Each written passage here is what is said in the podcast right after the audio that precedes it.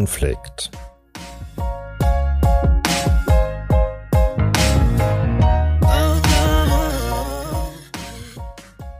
Menschen und Konflikte.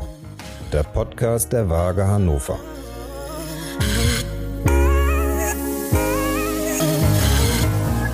Hallo, ich bin Lutz Netzig.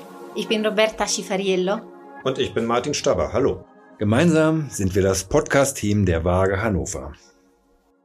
Das sind bewegte Zeiten gerade, geprägt von Krieg und einer Polarisierung der Debatten. Die Waage arbeitet am Gegenteil. Wir schaffen Frieden im Kleinen, ganz konkret.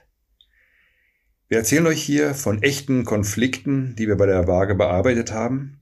Nicht alle gehen gut aus, aber meistens kommen die Leute ins Gespräch und einigen sich. Es geht um Menschen und Konflikte. Zwei Dinge vorweg.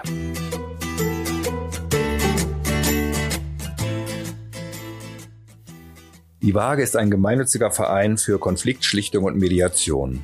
Seit 1992 haben wir in über 15.000 Fällen vermittelt und Menschen bei der Suche nach außergerichtlichen Lösungen unterstützt. Es geht um Straftaten, um häusliche Gewalt, aber auch um Konflikte in Familien, zwischen Eltern, in Betrieben, in Nachbarschaften und bei Fußballspielen. Wir sind derzeit ein Team von 15 haupt- und ehrenamtlichen Mediatorinnen und Mediatoren.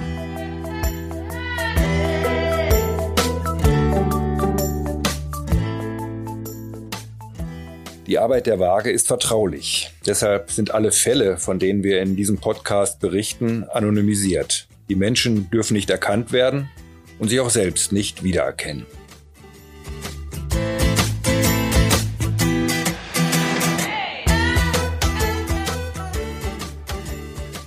Liebe Hörerinnen und Hörer, ich bin Lutz Netzig und freue mich, dass ihr wieder dabei seid. In anderen Folgen unseres Podcasts haben wir von Körperverletzungen berichtet, von Familien- und Elternkonflikten, von Streitigkeiten am Arbeitsplatz, auf dem Fußballplatz und vieles mehr. Immer ging es um Menschen und Konflikte und um die Arbeit der Waage Hannover, also meistens um Mediation. Heute ist mal wieder unsere Kollegin Frauke zu Besuch. Hallo Frauke. Hallo Lutz. Du erzählst uns ja heute von einem Mordversuch. Der Titel, den wir dieser Geschichte gegeben haben, lautet er war doch gar nicht er. Ja, das ist ein Fall, den ich im Rahmen des äh, Restorative Justice Projektes hier in der Waage bearbeitet habe. Da können wir ja dann gleich auch nochmal drüber reden. Aber erstmal zu dem Fall. Also, es ging um zwei Männer, beide Anfang 30. Ich nenne sie hier mal Jasper und Mike. Die haben sich kennengelernt in einer Therapieeinrichtung, beide mit langjähriger Drogen- und Gewalterfahrung. Mhm. Die sind acht Jahre zusammen, sechs davon sehr glücklich und dann folgt ein erneuter Absturz mit Arbeitslosigkeit, Alkohol und Drogen. Es kommt häufig zum Streit wegen Geld und wegen Eifersucht. Hm, also ein schwules Paar, die lernen sich in einer Entzugsklinik kennen und lieben, werden ein Paar, sind einige Jahre glücklich zusammen und dann kommt es zum Rückfall, es geht abwärts, kommt zum Stress. Richtig verstanden? Ja, genau. Wobei anfangs ist es vielleicht nur Stress, aber dann kommt es zu einer schlimmen Eskalation. Am Vorabend der Tat schmeißt Jasper seinen Freund aus der Wohnung. Mike kommt dann am frühen Morgen zurück, bricht die Tür auf und sucht nach Geld und nach seinen Drogen. Nach gegenseitigen Vorwürfen und Beleidigungen sticht er Jasper mehrfach mit einem Messer in den Bauch und in den Rücken. Die Nachbarn rufen dann die Polizei. Mehrere Messerstiche, ein Mordversuch. Ja, Jasper ist lebensgefährlich verletzt und er muss mehrfach operiert werden. Mike, der Täter, wird wegen versuchten Mordes zu zehn Jahren Haft verurteilt. Wow, das ist ein heftiger Fall, Frauke. Wann und wie kam er dann zur Waage? Also der Geschädigte, der Jasper, nimmt ungefähr vier Jahre später Kontakt zur Waage auf und bittet um einen Versuch der Mediation. Der ist seitdem, seit der Tat, ist er in Therapie. Aber Jasper wünscht sich ein Gespräch mit Mike, dem Täter. Er kann die Tat immer noch nicht verarbeiten Und sein wichtiges Anliegen, sein wichtigstes Anliegen ist eigentlich, er möchte wissen, warum hat Mike das getan? Mhm. Also der Jasper hat sich an die Waage gewandt und will mit dem Täter reden. Und er will ihm Fragen stellen, Fragen stellen, damit er das Ganze für sich besser verarbeiten kann. Mhm, ja, genau. Ja, und wie bist du dann vorgegangen? Ja, also ich habe dann zunächst Kontakt zu einer Psychologin in der JVA aufgenommen, die dort mit dem Täter arbeitet. Ich wollte Folgendes klären. Also erstmal wollte ich wissen, wie sieht Mike eigentlich seine Tat jetzt? Mhm. Wichtig ist ja, übernimmt er die Verantwortung oder beschreibt er sich vielleicht sogar selbst als Opfer, was ja öfter mal bei Straftätern der Fall ist. Und auch ganz wichtig, hat er eine wirklich ehrliche Motivation zu einer solchen Aussprache. Es folgten dann eine Reihe von Einzelgesprächen, die ich mit Jasper und auch mit dem inhaftierten Mike geführt habe. Also da ist das so, ich arbeite dann mit beiden heraus, welche Anliegen die haben, welche Interessen sie für so ein gemeinsames Gespräch haben, welche Befürchtungen vielleicht auch bestehen und auch welche Sicherheiten sie benötigen. Sicherheiten? Naja, also äh, zum Beispiel Abbruchsmöglichkeiten. Also ne, gibt es die Möglichkeit, wenn ich da jetzt mit dem in den Knast fahre und mit dem dort rede, kann ich dann trotzdem abbrechen, ne, so das Gespräch. Also ist auch möglich, vielleicht weitere Einzelgespräche zu führen, äh, wenn einer das Gefühl hat, ich äh, brauche jetzt noch mal den Einzelkontakt. Ähm, gibt es auch die Möglichkeit mehrerer Vermittlungsgespräche, wenn vielleicht in einem nicht alles geklärt werden kann. Naja, und dann sowas wie Pausen, Nachbereitung, also das sind alles Dinge, die vorher geklärt werden müssen. Frau, du gehst also sehr langsam, sehr vorsichtig vor, so hört sich das an. Ja, also es gibt eben auch mehrere Schritte. Im ersten Einzelgespräch wird meistens noch gar nicht über die Tat gesprochen, sondern es geht dann um den Ablauf der Mediation, um meine Rolle als Mediatorin, um Ziele, Anliegen der Beteiligten. Und es geht in erster Linie auch auf, um Vertrauensaufbau. Also überhaupt erstmal zu den Beteiligten ein gutes Verhältnis zu bekommen. Das heißt auch, ich bewerte da nichts, also weder die Tat an sich noch die Motivation oder das Anliegen der Beteiligten. Das ist bestimmt nicht so einfach. Nee, gerade bei solchen Delikten natürlich nicht, das stimmt. Aber das gehört ja zu meiner Rolle. Erst im zweiten Einzelgespräch geht es dann in die inhaltliche Arbeit. Also eben auch um die Schilderung der Tat. Und im weiteren Gespräch wird dann so langsam auf ein mögliches, auf eine mögliche Begegnung hingearbeitet. Also auch die Frage, was wollen die da miteinander besprechen? Was wollen sie klären? Welche Fragen haben sie da? Oder was wollen sie auch dem anderen sagen? Wie wollen sie das ausdrücken? Und was ist eigentlich, wenn der andere vielleicht widerspricht oder sogar gar keine Antworten geben kann auf die Fragen? Oder vielleicht auch keine Antworten geben will? Mhm. Also du hilfst den Betroffenen, dass die erstmal für sich klar kriegen, was sie eigentlich wollen, aber auch, wie sie das sagen wollen, also mit welchen Formulierungen. Du bist da sehr genau. Du spielst mit ihnen durch, wie das ablaufen kann. Machst du das, um möglichen Enttäuschungen vorzubeugen oder warum? Ja, es soll auf jeden Fall keine negativen Überraschungen geben. Hm. Und das ist schon eine Arbeit in sehr kleinen Schritten. Und ich glaube, dass es wichtig ist, bei diesen schweren Delikten besonders vorsichtig zu sein. Mhm. Also hier war es so, Jasper schilderte mir in den Einzelgesprächen, also der Geschädigte, äh, die Entwicklung ihrer Liebesbeziehung, seine Schwierigkeiten mit dem Geschehenen dann abzuschließen oder überhaupt umzugehen. Und er wirkte in seinen Darstellungen teilweise ziemlich ambivalent. Also so hin und her gerissen zwischen positiven und negativen Gefühlen. Was ja vielleicht auch nicht unüblich ist, weil die waren ja relativ lange zusammen. Mhm. Er sagte zum Beispiel so einen Satz, wir waren eigentlich ein Traumpaar. Das haben auch unsere Freunde gesagt, wenn nur diese scheiß Drogen nicht gewesen wären. Und Mike hatte mir versprochen, clean zu bleiben und jetzt ist alles kaputt. Hm. Also trotz dieser schlimmen Tat sah er in Mike jetzt nicht nur das Böse oder so ein Monster, sondern es war durchaus äh, ja, verschiedene Seiten, die er sehen konnte. War ambivalent, ja, genau. Also Jasper schwankte da tatsächlich zwischen, naja, so einer tiefen Trauer und einem Unverständnis, aber auch immer noch Zuneigung. Mhm. Was erstaunlich war, also der wirkte auf mich ziemlich klar und aufgeräumt. Also vor allem was die Reflexion seiner eigenen Situation anging. Er konnte immer noch nicht glauben, dass Mike diese Tat bei vollem Bewusstsein begangen hat. Er sei doch immer so liebevoller Mensch gewesen und so hilfsbereit. Er war immer fleißig und zuverlässig, hat er so gesagt. Und dieses aggressive, dieses absolut aggressive Verhalten von Mike und die Tat an sich hat sich Jasper eher durch den Drogeneinfluss erklärt. Mhm. Also seine Gefühle schwankten da zwischen Angst, Liebe und auch Mitleid. Er hat dann gesagt, der war doch bei der Tat gar nicht er selbst. Das war doch ein ganz anderer Mensch. Mhm. Deshalb der Titel dieser Folge. Ne? Aber ich finde das schon interessant. Man denkt eigentlich, dass ein Opfer nach solch einer schweren Straftat nur voller Hass und Ablehnung gegen den Täter sein müsste. Ja, das stimmt. Bei Jasper war das eben nicht so. Mhm. Also seine Gefühle waren weitaus komplizierter und auch viel widersprüchlicher. Aber ich glaube, das Wichtigste war, der wollte das einfach mal verstehen. Also der wollte wissen, wie es dazu gekommen ist. Naja, und dann hatte er natürlich auch Sorge, mh, mm, ja, vor der Zeit, wenn Mike dann mal entlassen wird. Er befürchtete, dass so ein gemeinsames Gespräch sehr emotional werden könnte was ja nicht mhm. äh, unrealistisch ist. Und das war dann auch eben der Grund, warum er die Unterstützung bei der Waage gesucht hat. Mhm.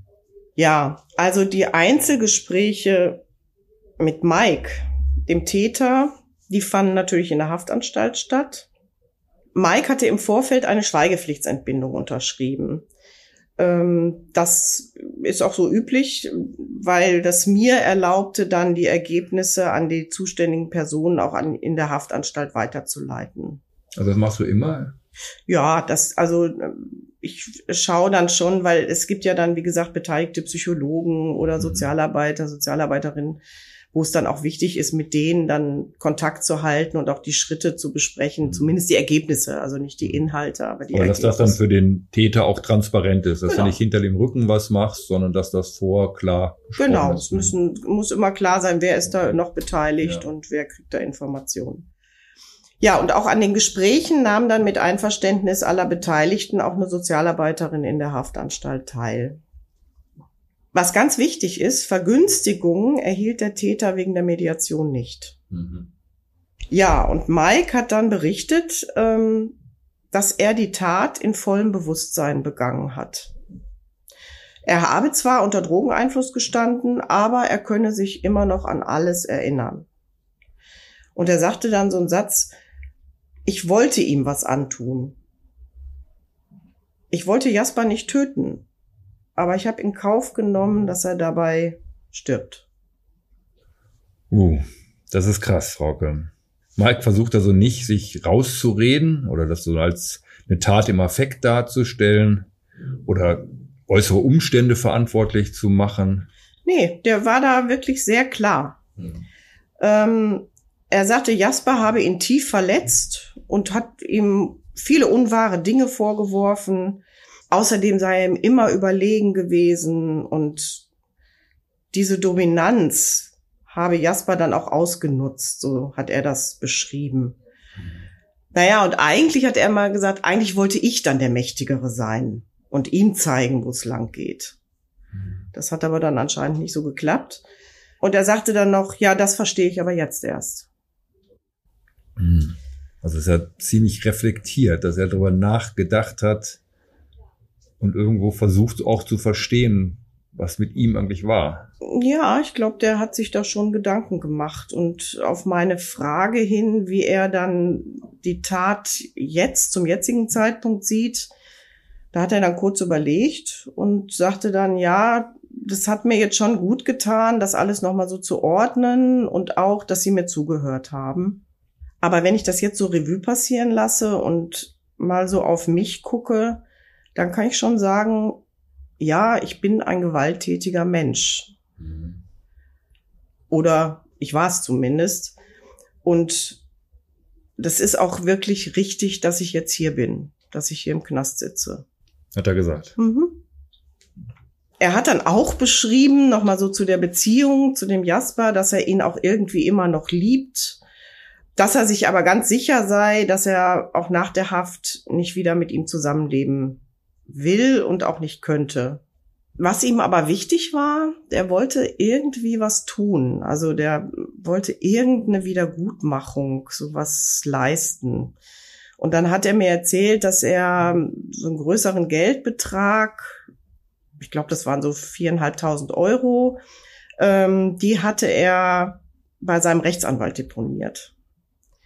Ähm, und er wollte, dass Jasper dieses Geld als, naja, symbolische Wiedergutmachung bekommt, weil ihm war schon klar, ne, mit 15 Messerstichen in Bauch und Rücken. Wiedergutmachen kann man das nicht. Genau, ist das nicht äh, wieder in Ordnung zu bringen mit Geld. Er sagte auch, das sei ihm klar, dass das Geld die Tat jetzt nicht wieder wieder gut macht, aber er wollte trotzdem, dass Jasper das Geld bekommt, weil er auch wusste, dass der jetzt auch nicht so viel Geld hat. Hm. Und er fürchtete auch, dass sie sich vielleicht erneut wieder streiten würden, wenn sie miteinander reden. Insbesondere, wenn er Jasper ehrlich sagt, äh, sagen würde, dass er die Tat mit Absicht begangen hat. Hm. Ähm, und deswegen war er eigentlich auch ganz froh, dass ähm, die Waage da unterstützen kann. Hm. Ja, gut, dass du dabei warst. Also ich fasse noch mal ein bisschen zusammen jetzt. Also der Mike war sich selbst gegenüber ganz ehrlich, hat das jetzt nicht so runtergespielt der verstand, jedenfalls so wie es bei dir angekommen ist, dass die Ursachen in ihm lagen und es bei ihm was nicht in Ordnung war und sagte sogar, dass er zu Recht bestraft wird oder zu Recht in Haft ist. So hört sich das jetzt zumindest an. Mhm, ja. Und er wollte, soweit das in seinen Möglichkeiten lag, was wieder gut machen oder zumindest symbolisch was leisten. Und er wollte auch mit Jasper reden aber nicht allein. Und da kamst du ins Spiel oder es war deine Rolle. Ja, genau. So, so war eben auch mein Eindruck. Auf jeden Fall waren da schon die Voraussetzungen gegeben, dass so eine Begegnung möglich wurde. Mhm. Auf beiden Seiten waren eigentlich die Erwartungen ausgesprochen und auch die Befürchtungen. Und das war natürlich auch sehr aufregend für beide Beteiligten.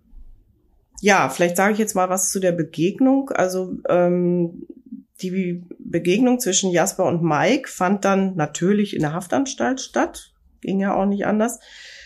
Und zwar in einem sogenannten Andachtsraum. Hm. Frauke, beschreib doch mal, wie das da aussah, damit wir uns irgendwie vorstellen können, was für ein Ambiente das war in so einem Andachtsraum. Naja, ein Andachtsraum in der JVA. Ähm, also der ist eingerichtet schon anders als diese normalen Rechtsanwaltsräume, die ja sehr, sehr kahl und, und äh, spartanisch sind. Also da ist zumindest mal ein Sofa drin oder Sessel und es gab sogar einen runden Tisch, so einen kleinen. Ähm, das war alles schon so ein bisschen abgerockt, also halt ne, irgendwie seit, weiß ich nicht, 20 Jahren nicht äh, ausgetauscht oder neu renoviert. Aber das war eben nicht ganz so steril wie, wie gesagt, diese Rechtsanwaltsräume, wo die sich dann treffen. Der war vielleicht so 15, 16 Quadratmeter groß. Es gab hellgrüne Wände, aber es gab kein Fenster. Und irgendwo in so einer Ecke stand dann auch noch so eine vertrocknete Topfpflanze. Und diese Begegnung war dann eben so, dass äh, in dem äh, in der JVA oder in dem Raum sitzen dann Jasper und ich schon. Das, ne, also wir werden dann durchgeschleust durch die Sicherheitsvorkehrungen da, sitzen dann schon drin und Mike wird dann später reingebracht. Das ist auch so üblich. Ich werde manchmal auch vorher gefragt von äh, Geschädigten in solchen Fällen, ähm, ob die Täter dann, wenn die kommen, so eine Sträflingskleidung anhaben oder so, mhm. wie man das so aus irgendwelchen alten Filmen kennt. Mhm.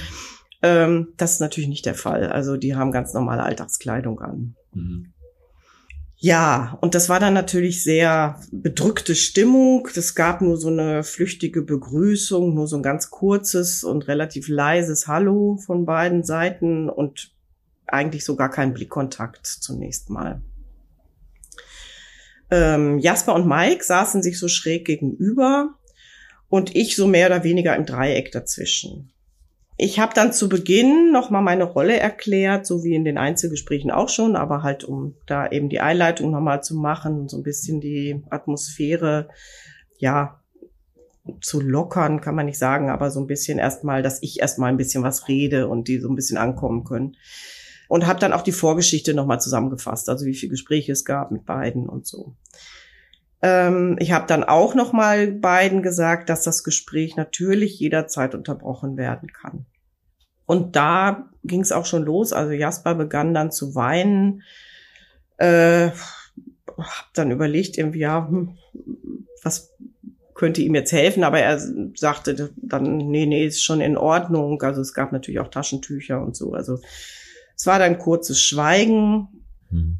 Und wie kamen die beiden dann ins Gespräch? Also haben die überhaupt dann schon direkt miteinander gesprochen oder eher nur mit dir erstmal? Nee, also ich habe schon zu Beginn dann gefragt, äh, was ist Ihnen denn wichtig heute hier zu besprechen? Hm. Und wer möchte anfangen? Also schon wie in einer normalen Mediation eben auch. Ja. Ja, und dann, ich weiß gar nicht mehr, einer hat angefangen äh, von beiden und das Gespräch drehte sich dann aber zunächst hauptsächlich um den Austausch der Wahrnehmung zum Tathergang. Also wie ist das damals abgelaufen? Wie haben die beiden das gesehen? Wie haben die das, was haben die noch erinnert? Also da fragst du auch so nach. Um ja, ja. Ich frage dann nach und äh, fasse dann auch immer natürlich zusammen, was ich von jedem verstanden habe und so. Ähm, Mike hat dann betont, dass er die volle Verantwortung übernimmt für die Tat und das auch nicht auf die Drogen schieben will. Hm. Jasper sagte dann, also man merkt schon, die kamen dann schon ins Gespräch. Ne? Jasper sagte dann, ähm, der könne gar nicht verstehen, dass Mike zu so einer Aggression überhaupt fähig war. Ich habe ihn dann gefragt, was ist denn daran so wichtig für Sie? Dass sie davon ausgehen, dass Mike unter Drogeneinfluss stand. Also, weil, ne, für ihn war das ja so, der ja. hat gesagt, ja, der, der, kann das nicht mit Absicht gemacht haben. Und Jasper sagte dann auch, äh, ja, also ich habe ihm das überhaupt nicht zugetraut, ähm, weil wir sind ja auch so glücklich gewesen und naja, und ich habe ihn dann gefragt, wie das denn bei ihm ankommt. Wie kommt das bei Ihnen an, wenn der Mike sagt, er habe das bei vollem Bewusstsein getan? Was bedeutet das für Sie? Hm. Was hat er geantwortet? Ja, er war dann erstmal so ein bisschen ruhig und ähm, dann hat er gesagt, ich möchte das nicht wahrhaben, dass er das tun wollte. Und dann hat er gesagt, das klingt vielleicht ein bisschen komisch oder auch verrückt, aber ich finde das gar nicht so schlimm, wenn er das sagt. Ich finde es richtig, dass er jetzt hier ehrlich ist. Wir hatten sechs tolle Jahre. Und das war die beste Zeit meines Lebens. Mhm. Ja. Und dann begann auch Mike zu weinen. Er sagte dann, dass er das ja jetzt alles nicht rückgängig machen kann und dass ihm schon bewusst sei, was er Jasper angetan hat. Frauke, das hört sich nach einem, nach einem sehr intensiven, nach einem sehr ernsthaften, ja, und natürlich auch sehr emotionalen Gespräch an. Ja, das war's auch. Ich habe ehrlich gesagt an der Stelle gar nicht so viel gesagt. Ähm, auch als die beide da weinend da saßen und erstmal nichts mehr sagten, da habe ich das erstmal so stehen lassen und nicht gleich weitere Fragen gestellt. Also das war so ein sehr intensiver und natürlich auch für die beiden sehr intimer Moment. Und ich glaube, das ist dann einfach auch wichtig, das Schweigen dann mal auszuhalten. Ja. Ich kann mir das vorstellen, und das hattest du auch in, dem, in einer anderen Folge wo es um den Missbrauch ging, so berichtet, dass diese Momente dann ganz kostbar sind, wo auch mal nichts gesagt wird. Genau. Ja, das ist äh, sehr typisch für diese schweren Fälle, dass das äh, in dem gemeinsamen Gespräch dann manchmal, dass man da als Mediatorin gar nicht mehr so viel tun muss. Also mhm. vielleicht nur mal zusammenfassen oder noch mal vertieft nachfragen. In dem Fall war es jetzt so, ich habe dann die beiden noch gefragt, ob sie jetzt zu diesem Austausch noch weiteres sagen wollen oder ob sie noch Fragen hätten oder ob es jetzt auch vielleicht wichtig ist, nochmal über die Zukunft zu reden. Hm. Und dem stimmten sie dann auch zu. Sie sprachen dann darüber, wie es weitergehen soll. Also, wenn Mike dann in einigen Jahren entlassen wird, der hatte ja noch ein paar Jahre abzusitzen. Sie waren sich schon einig, dass sie nicht wieder zusammenleben wollen, aber sie wollten schon Kontakt halten. Und beide haben dann auch gefragt, ob es vielleicht zum späteren Zeitpunkt noch mal ein weiteres Gespräch mit Unterstützung der Waage geben kann. Das habe ich natürlich angeboten. Also das ist manchmal so, ne, dass so kurz vor der Entlassung das vielleicht auch noch mal wichtig wird für ja. beide. Das Gespräch hat knapp zwei Stunden gedauert und am Ende haben sich beide noch mal so angeschaut, aber auch da so ein flüchtiges Ciao, aber die Hand haben sie sich nicht gegeben. Ja. Also Mike, der Täter, wurde dann wahrscheinlich in seine Zelle zurückgebracht. Jasper und du sind aus der JVA raus. Gab es da noch eine Nachbereitung? Also was passierte danach? Ja, aber nur ganz kurz. Also ich habe Jasper dann gefragt, wir sind, wie du sagst, zusammen rausgegangen, äh, wie das für ihn war. Der war noch ziemlich aufgelöst mhm. und äh, hat sich aber sehr bedankt und sagte, dass die Begegnung mit Mike für ihn jetzt ganz wichtig gewesen sei und ihm vermutlich auch helfen wird, die Tat besser zu verarbeiten. Mhm. Also Mikes Ehrlichkeit habe ihn zwar geschockt, aber auch ziemlich beeindruckt. Also der hat dann zum Satz gesagt, Ehrlichkeit ist heilsam. Ja, das ist ein guter Satz. Der könnte auch als Motto über der Arbeit der Waage stehen, denke ich. Ne? ja. Frauke, der Mike hatte ja in dem Vorgespräch auch noch was von einer Geldzahlung gesagt, wenn ich mich richtig erinnere. Was war jetzt eigentlich damit? Also Mike wollte ja, das hatte ich vorhin schon mal gesagt, dass dieser gesparte Geldbetrag, den er hatte, so schnell wie möglich an Jasper überwiesen wird. Mhm. Und hat mich dann gebeten, ähm, ob ich diesbezüglich so eine Vereinbarung aufsetzen kann.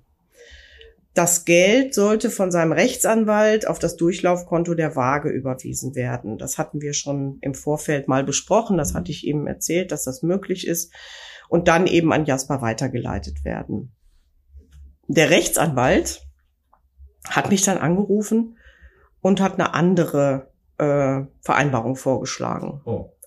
Ja, die war, keine Ahnung, ich glaube fünf Seiten lang oder sechs. Und da sollte dann Jasper mehrere Verzichtserklärungen noch unterschreiben. Also noch bezüglich irgendwelcher weiteren Forderungen, die er vielleicht noch haben könnte. Mhm. Naja, also war halt ein Rechtsanwalt, ne? der wollte halt irgendwie Folge Schäden oder Folgeforderungen da verhindern. Ich habe dann erneut Kontakt zu Mike äh, aufgenommen und auch zu Jasper. Und beide betonten aber, dass sie nur die Zahlung des Geldbetrags geregelt haben wollten und nichts weiter da drin stehen sollten. Also andere Meinungen von anderen Personen oder irgendwelche anderen Forderungen sollten da keine Relevanz haben. Das hat dann zwar zu einigen Verzögerungen geführt und auch natürlich zu weiteren Gesprächen und einem ziemlichen Hin und Her mit dem Rechtsanwalt, der nicht so ganz einfach war. Aber am Ende wurde das Geld dann eben über die Waage an den Jasper überwiesen. Hm, hm. Ja, toll. Frauke, danke, dass du uns von dem Fall berichtet hast. Ich habe gleich noch mal ein paar Fragen. Ja, sehr gerne.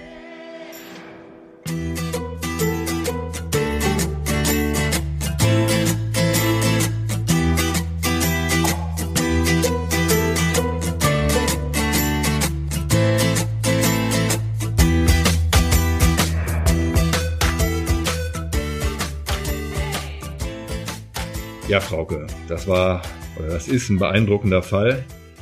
Ähm, wie immer habe ich noch, wir haben es im Podcast ja immer so ein paar Fragen noch danach. Mhm.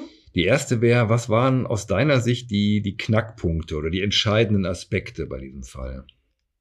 Ja, also ähm, ich fand besonders brisant ähm, die Differenz zwischen dieser schonungslosen Offenheit von dem Täter, von dem Mike, und äh, die Tendenz zur Verschiebung der Verantwortung auf die Umstände, also auf die Drogensucht bei, bei dem Jasper, bei dem Opfer. Mhm. Mhm. Ähm, naja, also Jasper wollte ja unbedingt erfahren, warum Mike diese Tat begangen hat und die Antwort war dann für ihn allerdings ziemlich schwer zu verkraften. Ja. Ähm, beide, beiden hat aber die Möglichkeit dieses äh, direkten Gesprächs, also der Begegnung bei der Verarbeitung der Tat, glaube ich, auch geholfen.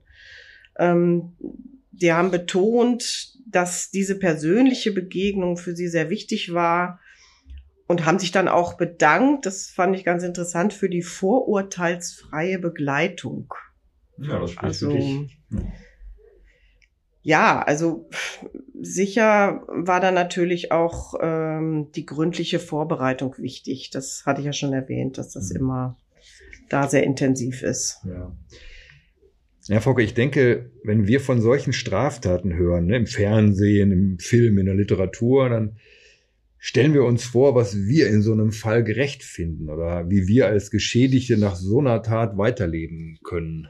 Aber in jedem konkreten Einzelfall kann das sehr verschieden sein. Ich denke, das ist das, was wir hier lernen. ne. Es gibt nicht das Opfer, dessen Interesse und Bedürfnisse von außen man gleich so definieren kann.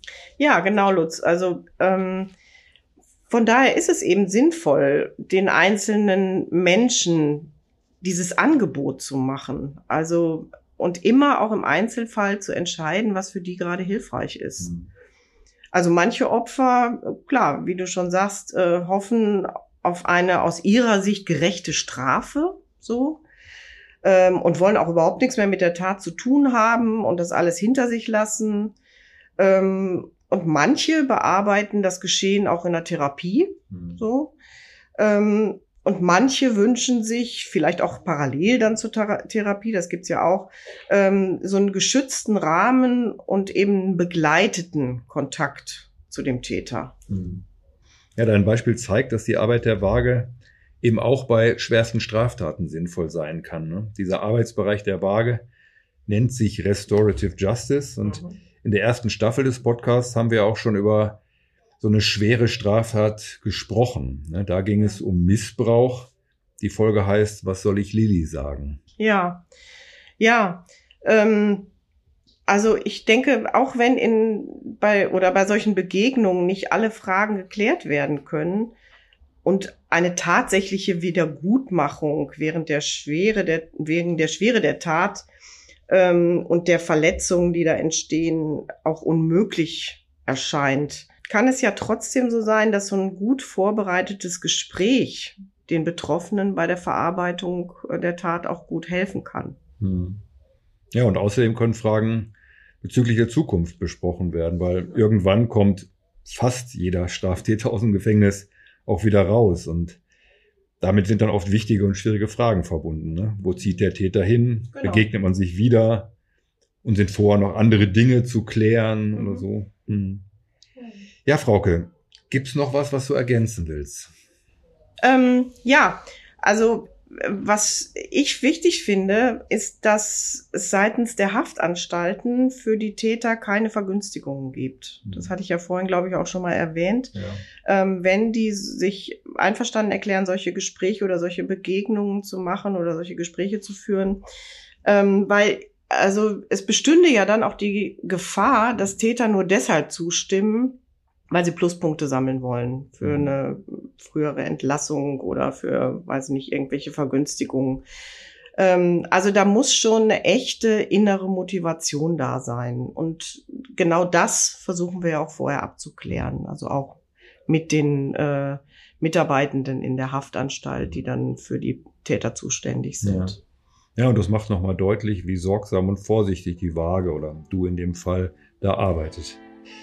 Vielen Dank, liebe Frauke. Ja, sehr gerne.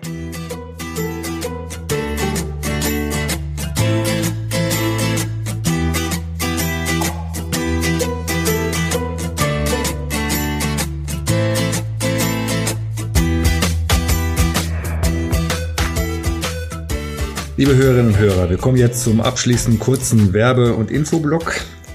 Ich habe ja schon zu Beginn äh, auf die anderen Folgen unseres Podcasts hingewiesen. Hört da gerne mal rein, die Fälle sind wirklich sehr unterschiedlich. Ja, und was uns sehr freut, wir haben erfahren, dass unser Podcast auch in Mediationsausbildungen als Anschauungsmaterial genutzt wird. Das ist natürlich schön. Also abonniert unseren Podcast, empfehlt uns gerne weiter, gebt uns Feedback. Das könnt ihr auch tun unter trueconflict@waage-hannover.de, True Conflict in einem Wort, oder besucht unsere Homepage www.waage-hannover.de. Ja, vielen Dank fürs Zuhören. Bis zum nächsten Mal. Tschüss und Glück auf.